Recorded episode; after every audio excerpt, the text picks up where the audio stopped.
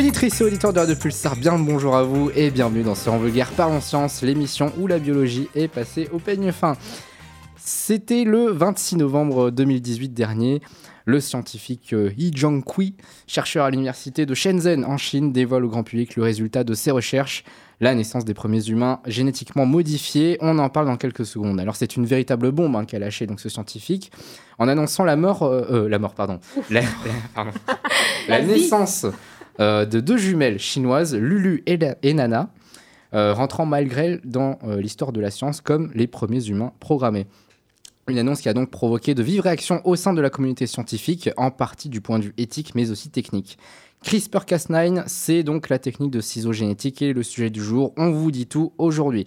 Avec moi, la crème de la crème, reporter de terrain, c'est Charlène. Est-ce que l'élève aurait-il dépassé le maître Moi, je pense que l'élève Obi a dépassé le maître. Non, merci. Si je peux bonifier. hein. Voilà. Ça va bien, Charlène Ça va et toi? Ah, ça va très très bien. Euh, comment CRISPR-Cas a vu le jour? C'est auprès de Léa euh, qu'on va se tourner pour ça. Tout à fait. Ça va Léa? Oui, oui, très très bien. Très très bien. Allez à fond. Également, euh, elle attend désespérément la prochaine saison de SpongeBob euh, sur Netflix. Je ne te lâcherai pas avec ça, Kétia. Va Franchement, j'aurais jamais dû te dire que je regarde Bob l'éponge. oui, je vais bien, merci. Ah, et Bob l'éponge aussi. Bah, J'espère bien. Elle est sortie une nouvelle saison d'ailleurs? Non, pas encore, j'attends. en... Voilà pourquoi elle dure 3 heures par nuit.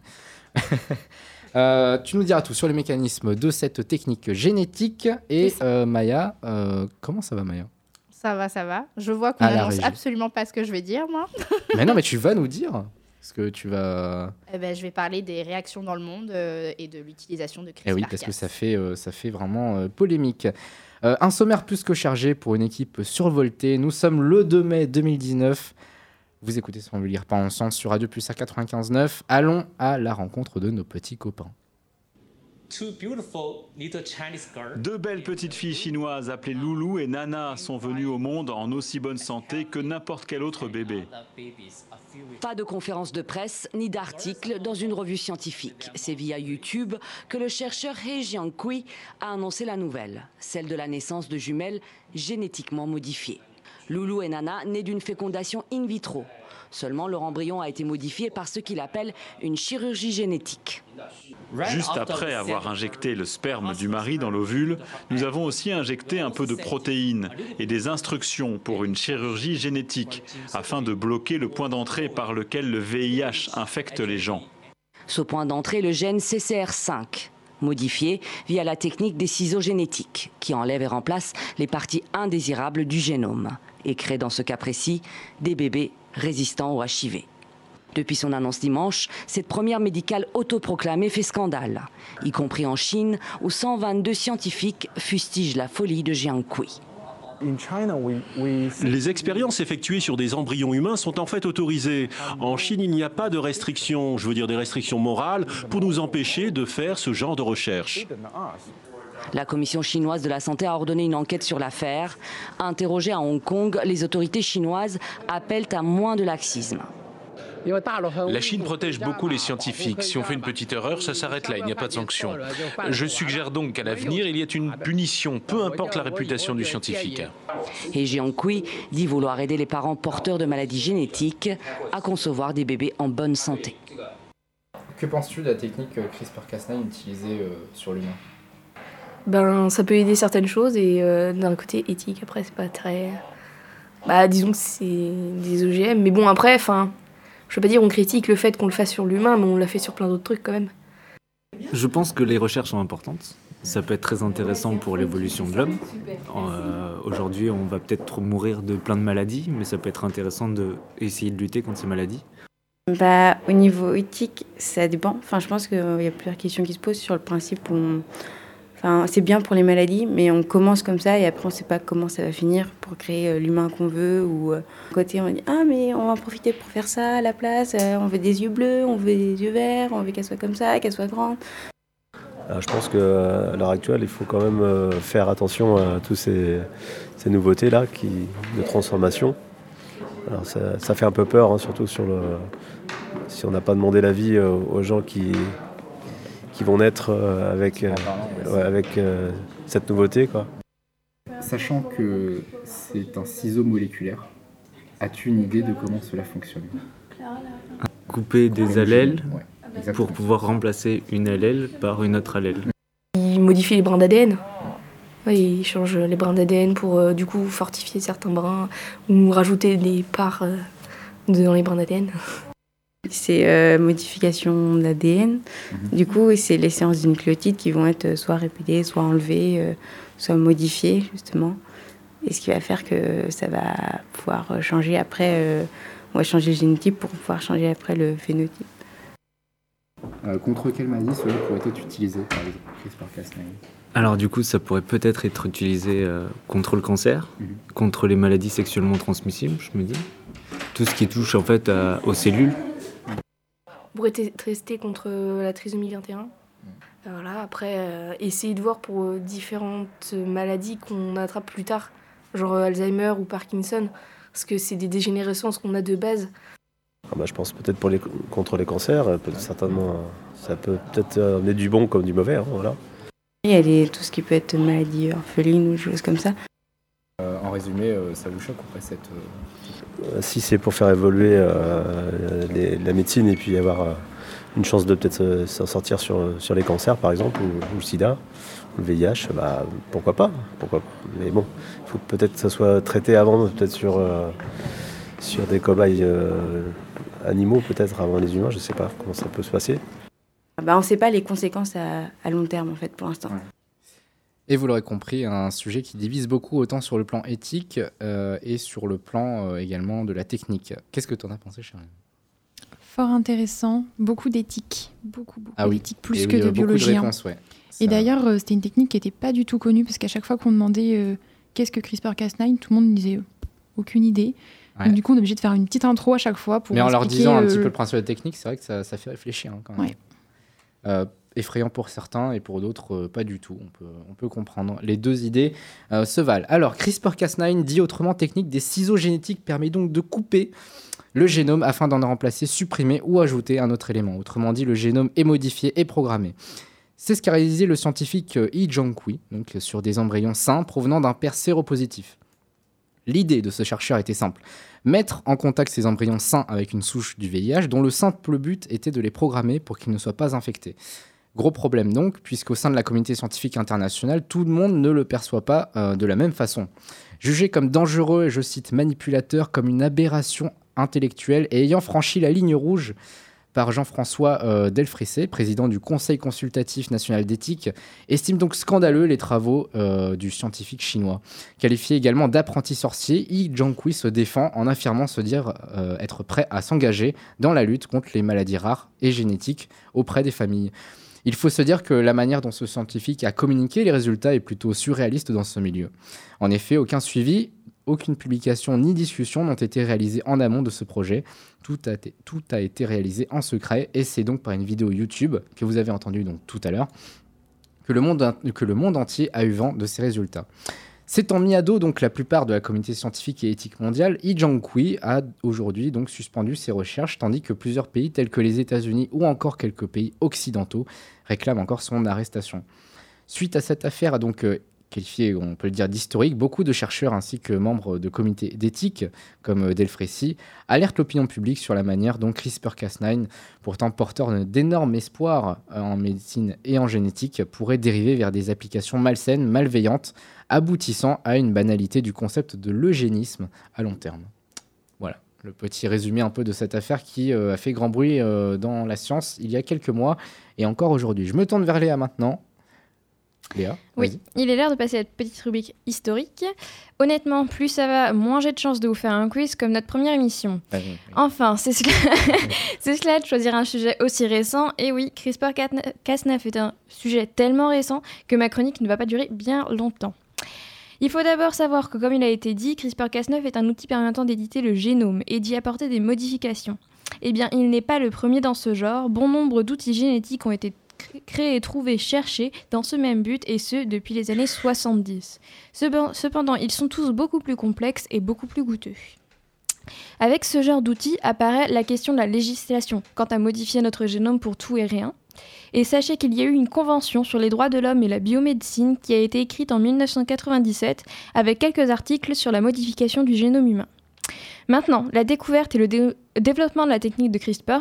Soyez fiers de nos chercheurs français. CRISPR-Cas9 est une découverte par le, été découvert par le français Emmanuel Charpentier avec l'aide d'une américaine Jennifer Doudna au début C'est des une années fille. 2000.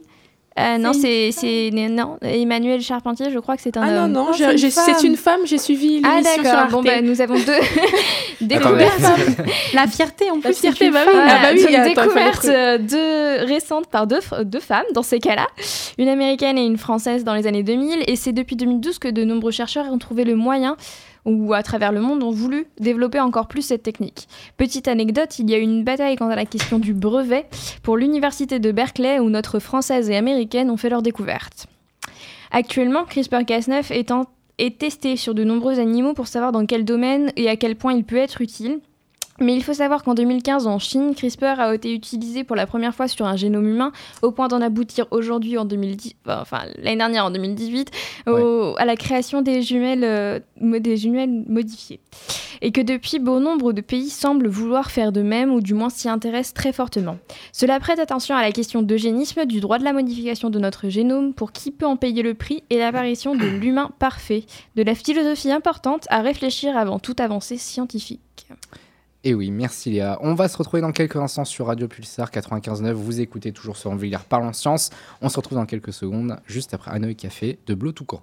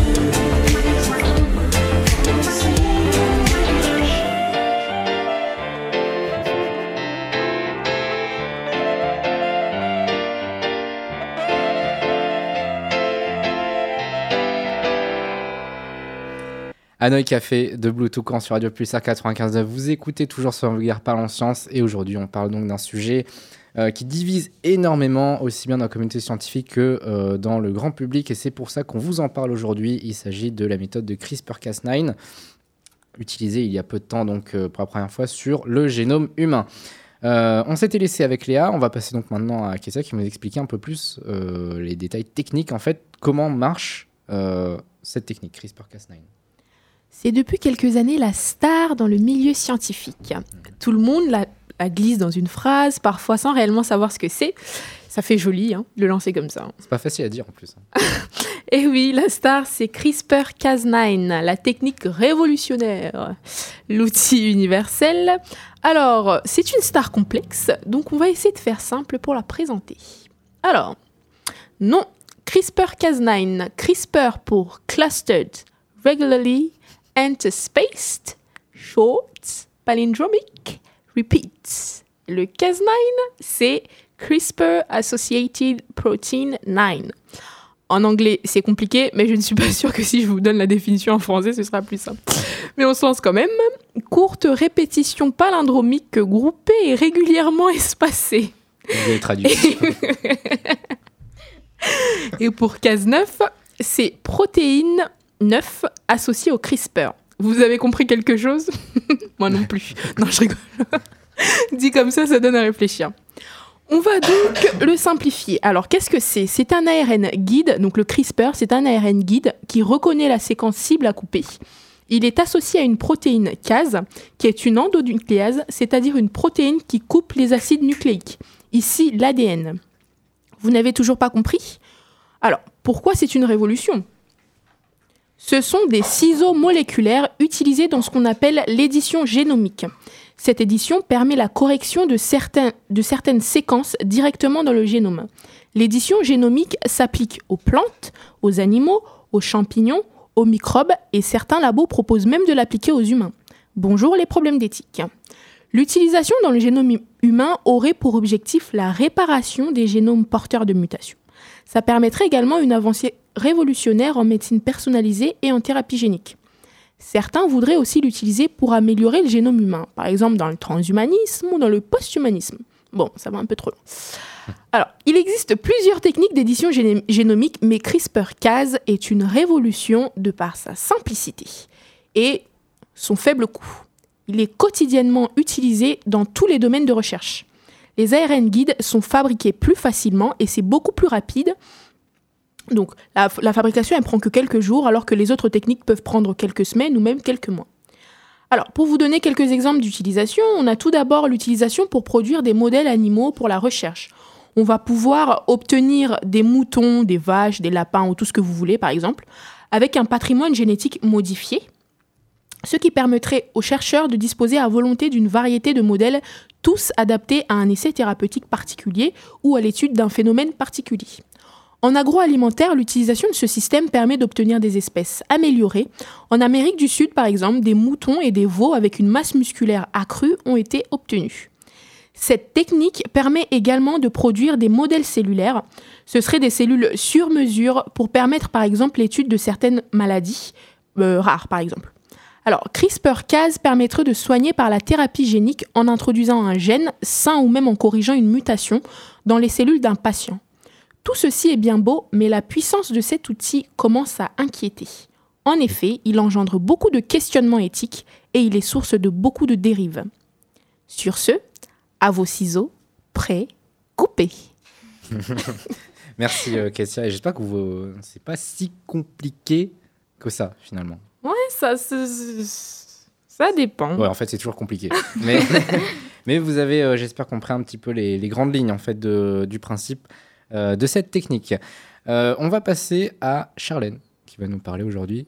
Pathologie. Pathologie liée à cette technique. Et oui, parce que du coup, comme on l'a vu avec les deux petites jumelles chinoises, CRISPR-Cas9 peut être utilisé pour modifier donc le génome, pour, ici pour pas qu'elle ne contracte le VIH. Mais cette technique n'est pas destinée à être utilisée uniquement pour les cas de VIH. On dénombre aujourd'hui de nombreuses études concernant l'utilisation de CRISPR-Cas9 contre différentes maladies. Tout d'abord, cette technique peut être utilisée contre les maladies héréditaires, ce qui s'avère logique puisque la technique vise à modifier les séquences d'ADN. Elle représente donc un grand espoir de thérapie génique, puisqu'il serait possible d'inactiver ou de réparer le gène malade. Il serait par exemple possible de réparer le gène CFTR défaillant à l'origine de la mucoviscidose en modifiant la séquence de nucléotides et donc en éliminant la mutation. Et si vous ne comprenez pas ce que veut dire CFTR, je vous invite à aller écouter notre petite émission sur la mucoviscidose en Le petit placement, podcast. c'est beau, c'est beau. Le placement est fait, je peux continuer. Voyons concrètement CRISPR-Cas9 avec la dystrophie musculaire de Duchenne. C'est une maladie génétique qui induit une dégénérescence progressive de l'ensemble des muscles, y compris le cœur donc. Cette maladie pardon, est due à des mutations sur un gène appelé DMD. En temps normal, ce gène code pour une protéine, une dystrophine, qui permet de maintenir l'intégrité de la fibrine musculaire lors de la contraction. Mais lorsque le gène est muté, cette protéine n'est pas produite, ce qui induit la dégénérescence des muscles. L'équipe d'Eric Olson au Texas travaille sur les effets que pourrait avoir CRISPR-Cas9 sur cette pathologie. Et fin 2018, ils ont montré qu'il était possible de corriger une partie du gène muté sur des chiens. En effet, la technique a permis de supprimer une portion d'ADN. Cette portion d'ADN enlevée, la production de la protéine est alors redevenue possible et la dégénérescence des muscles partiellement annulée. Cette technique est également développée dans les cas de cancer, notamment en Chine où une équipe de chercheurs a injecté des cellules génétiquement modifiées chez un patient atteint d'un cancer du poumon. Pour faire simple, dans les cas de cancer, les lymphocytes T ne sont plus capables de reconnaître les cellules étrangères. Scientifiques ont donc utilisé CRISPR-Cas9 pour modifier les lymphocytes T et les rendre de nouveau capables de tuer les cellules tumorales. Le problème, c'est que cette modification a un fort risque d'entraîner d'autres modifications génétiques. Il y a d'ailleurs deux études publiées en 2018 qui alertent sur le fait que CRISPR-Cas9 pourrait être à l'origine de cas de cancer en induisant des mutations non voulues ou en empêchant la réparation de l'ADN. Cette technique est encore très controversée et il reste donc de nombreuses études à faire. Et oui, les jumelles euh, Lulu et Nana euh, ne sont pas euh, ne sont pas encore hors de danger, bien au contraire. Sur les traitements et les recherches appliquées sur la technique, qu'est-ce qu'on peut en dire? Moi, je vous parlais d'une petite étude réalisée par des biologistes de l'Université de Californie à San Diego et Berkeley. En fait, ils tentent d'utiliser CRISPR-Cas9 pour lutter contre des insectes nuisibles.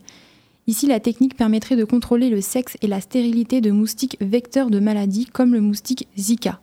Ils essayent ici de les rendre mâles et stériles pour que leur production devienne impossible et de- que l'espèce se disparaisse. Quoi. Bah, Sinon, c'est tout. Il n'y a pas vraiment de recherche en ce moment, vu que c'est le sujet. euh, C'est enfin, vrai, bah, fait- parce que CRISPR-Cas est euh, une alternative. voilà, c'est ça. euh, C'est la recherche même, C'est donc, vrai, euh, très récent et une alternative. Euh, on va passer donc à Maya.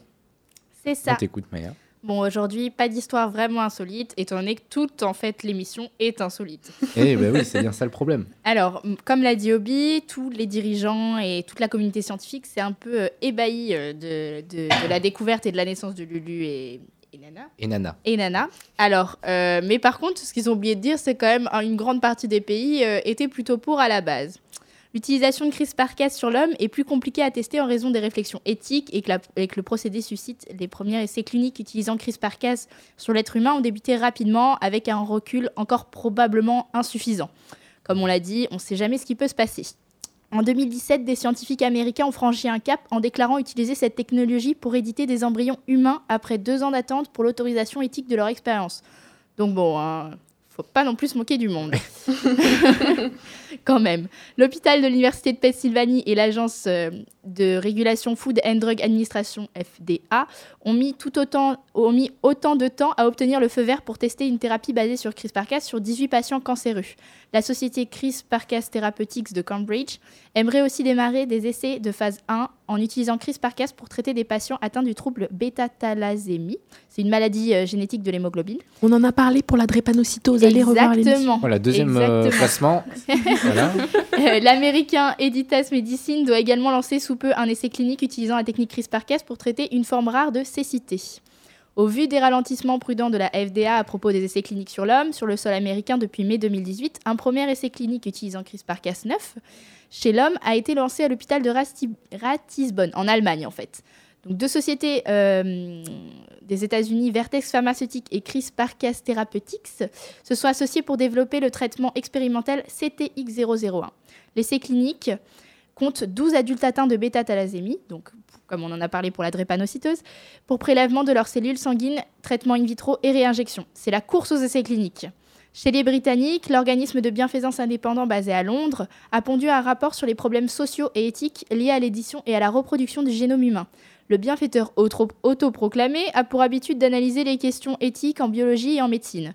Selon sa récente étude, l'édition d'embryons de spermatozoïdes et des ovules humains est moralement acceptable sous la condition que la modification ne compromette pas le bien-être de l'individu en devenir ou que cela n'augmente pas le désavantage, la discrimination ou la division dans la société. Donc bon, pour tout ce qui était surprise et ébahissement, on n'y est pas trop. Ouais, on pourra repasser. hein. Après, euh, la Chine, euh, le problème de la Chine, c'est que c'est également une puissance économique majeure. hein, donc, euh, ça Oui. pose forcément Ouais. problème. Bah, c'est pour ça que ça leur fait peur. oui, bah, c'est bien pour ça. On arrive au terme de cette émission. J'espère que ça vous aura fait un petit peu réfléchir sur le principe de cette technique et notamment sur ce scientifique qui euh, est sous le feu des projecteurs euh, et euh, les jumelles Lulu et Nana, bien malgré elles. Euh, N'oubliez pas la page Facebook de l'émission. Euh, à bientôt sur Radio Pulsar. C'était la dernière. hein. Oh, c'est triste. C'était la dernière. Ouais. Merci à vous de nous avoir écoutés. Merci euh, vraiment mille fois. Merci à vous aussi autour de la table, vous quatre. Charlène, Léa, Ketia, Et merci Maya. à toi aussi, Obi. Merci. Merci Super Obi. animateur. Merci, merci Obi. Avec Euh, ses blagues. ça, ça- ça va manquer. Euh, on remercie également Radio Pulsar. Beaucoup, beaucoup de gens à remercier. Euh, soyez curieux, n'oubliez pas. Et on se quitte avec euh, Nothing's Real But Love de Rebecca Ferguson.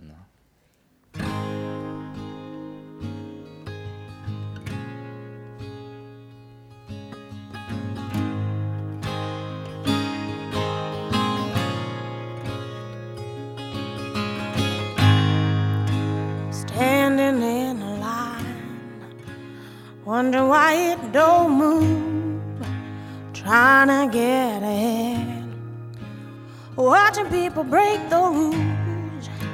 Maybe the man in charge doesn't like my face, but then this world's not always good, and nothing's real but love. Nothing's real but love.